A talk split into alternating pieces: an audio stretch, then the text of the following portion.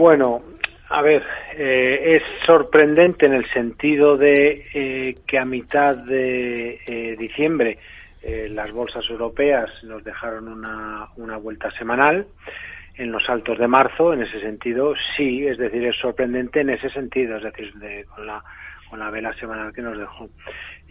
tras lo acontecido la semana pasada, pues es menos sorprendente en el sentido de que las bolsas europeas nos dejaron un, velón extraordinariamente fuerte, extraordinariamente ancho em, eh, a lo largo de la semana pasada, eh, como consecuencia de la superación de los altos precisamente que se habían eh, formado el pasado 22 de diciembre coincidiendo con la lotería del con la lotería de Navidad, ¿no? La superación de esos altos devolvía a los índices a los altos de marzo y durante esta semana lo que estamos teniendo es continuidad. Em, con un DAX, eso sí, que está ya ahora pegado, digo pegado porque es verdad que, fíjate, los máximos de marzo están en 14.925, hoy hemos cerrado en 14.947. Estamos ahí, ¿eh? si estamos, da igual si estamos 50 puntos por encima o 50 puntos por, por debajo, ¿no? Y yo creo que esta semana, pues es verdad que vamos a ver, supongo yo, que como consecuencia o, bueno, o, si el dato de inflación de mañana permite que esta zona sea también eh, limpiada del, eh, del gráfico, ¿no? Eh, lo razonable es que los precios sigan moderándose en, en Estados Unidos. Es, algo que se viene viene siendo, no sé si llevamos tres meses consecutivos, una cosa así, la, sensación que da es que hemos visto ya ese pico de, inflación. Eh, y vamos a ver qué es lo que qué es lo que pasa qué es lo que pasa mañana pero bueno a base de esperar esperar hay muchas cotizaciones que están subiendo pues claro con el es que después de este dato de inflación tendremos pues estamos en enero, ¿no? Sí, bueno, conoceremos el de diciembre, pues nada, dentro de un mes conoceremos el de enero. Lo digo porque más allá de, eh, quiero decir, lo, hemos dicho muchas veces, ¿no? El mercado va moviendo y, y, a, partir de eh, o, la, o, las cotizaciones van moviendo sus fichas como una partida una partida de ajedrez y luego tenemos que nosotros mover las, las nuestras, ¿no? Eh, elementos positivos es ese, sin la menor duda. Y bueno, y si superamos al cierre de vela semanal estos altos de marzo, poca cosa quedará como resistencia, porque hay otro elemento que es verdad que son los, los bancos. Y, y aquí hemos, hemos manifestado, ¿no? Al igual que en septiembre, cuando se rompían los mínimos de marzo, decíamos hoy, cuidado que los bancos no han roto los mínimos y tenemos una divergencia alcista, Ahora estamos en la situación contraria, pero con un DAX muy pegado, ¿eh? muy pegado a esa zona de, eh, de, máximos. ¿no? Ahora lo que tenemos es una divergencia bajista, pero claro, eh, se ha de materializar, es decir, lo que si el DAX entiendo yo que mañana supera estos los máximos de hoy y lo hace hombre con cierta holgura, eh, ni divergencia ni historias, lo que tenemos un movimiento alcista en, en, en toda regla. Sí. Las sensaciones en cualquier de los casos tampoco van a cambiar, quiero decir, porque al margen de eso, supongo yo que tendrá que haber algún ajuste de todo este alza. ¿no? Quiero decir con esto que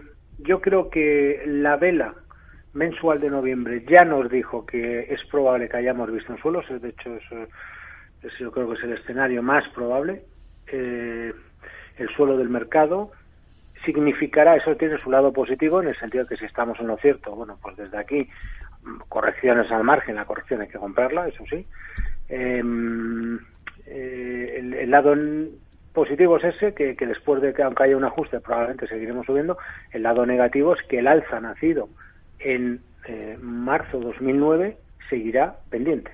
Es decir, eh, lo que hemos corregido es el movimiento alcista importante, eh, brutal, diría yo, si me apuras, eh, nacido tras la, el suelo de la pandemia, ¿no?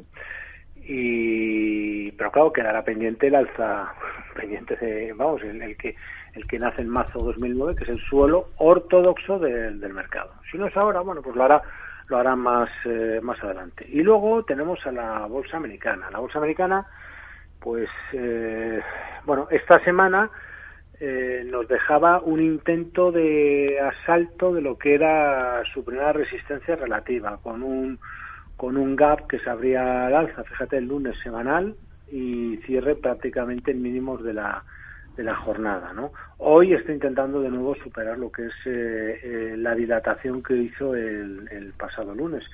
En principio esto esto es positivo, esto es bastante positivo. ¿Por qué? Pues porque si tienes a la parte más débil del mercado, hombre, al menos que nos dé una señal de compra para trading, porque lo que no puede ser, Rocío, es que tengamos estas alzas en toda Europa, Estados Unidos, hombre, que ha tenido un rebote ciertamente interesante sobre todo en los índices más amplios, en los índices, perdón, tradicionales, hombre, y, que, no me aparezca ahí el Nasdaq 100 y el Composite dando una señal de compra para trading, pues un poco raro, ¿no? Pero bueno, está, está en ello, está en ello. Y bueno, si esto se, termina materializando, pues digamos que tendríamos, en principio, pues eh, camino para un rebote mayor en Estados Unidos, al menos de esa parte tecnológica, que es la más eh, débil, con una Europa que supongo yo que si se desencadena finalmente esta, esta, recuperación desde la tecnología, al menos, insisto, para trading, bueno, pues Europa digo yo que va a acabar la semana arriba.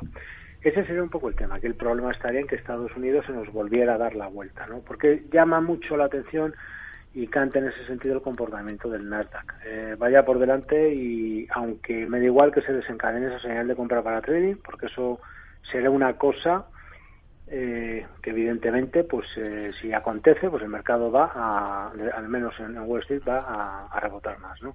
Pero sí que es verdad que a mí me sigue llamando poderosísimamente, poderosísimamente la atención el comportamiento de la tecnología, no porque esté tan abajo, sino por el hecho de que, de que en general el mercado en Estados Unidos no nos ha dejado una gran divergencia por teoría de dado abajo. Es un poco lo que he hecho de menos y eso lo tiene, y perdóname la expresión, a huevo el Nasdaq para irse a marcar nuevos mínimos y, bueno, que genere esa divergencia al estilo de lo que hicieron los bancos en septiembre en las bolsas europeas. Porque yo no he visto un suelo o un techo sin que aparezca un evento de este, de este tipo. Y bueno, pues eh, eh, es verdad que a mí me tiene un tanto extrañado, pero bueno, tampoco vamos a a pelearnos con el mercado, ¿no? Y, y, bien en ese sentido, me refiero a lo que es en general el mercado, porque pues, es evidente que está fuerte, ¿no? No vamos a decirlo, lo, vamos, nos dicen esto con el año que hemos tenido durante el 2022, que después de volver de verano nos íbamos otra vez a atacar los mínimos de, de marzo y, en fin, todo el mundo con los pelos como escarpias, eh, en fin, ahora pues fíjate cómo cambia la cosa.